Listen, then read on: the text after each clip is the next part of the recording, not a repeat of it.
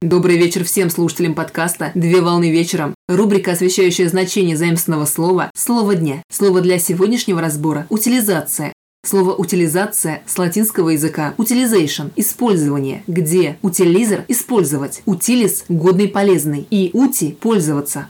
Утилизация – это один из процессов переработки отходов, который заключается в повторном использовании и возвращении в оборот переработанного полезного мусора. Утилизация представляет собой использование отходов для производства продукции, товаров, выполнения работ, оказания услуг, включая повторное применение отходов, в том числе по прямому назначению – рециклинг, их возврат в производственный цикл после соответствующей подготовки – регенерация, а также извлечение полезных компонентов для их повторного применения – рекуперация. Под утилизацией отходов понимают использование отходов на различных стадиях их технологического цикла, а также предоставление вторичного использования изделий, отслуживших свой срок. При проектировании нового продукта рассматривают его утилизируемость. Это комплекс показателей, которые обеспечивают эффективную утилизацию отходов, образующихся при его производстве и эксплуатации, а также после вывода продукта из обращения.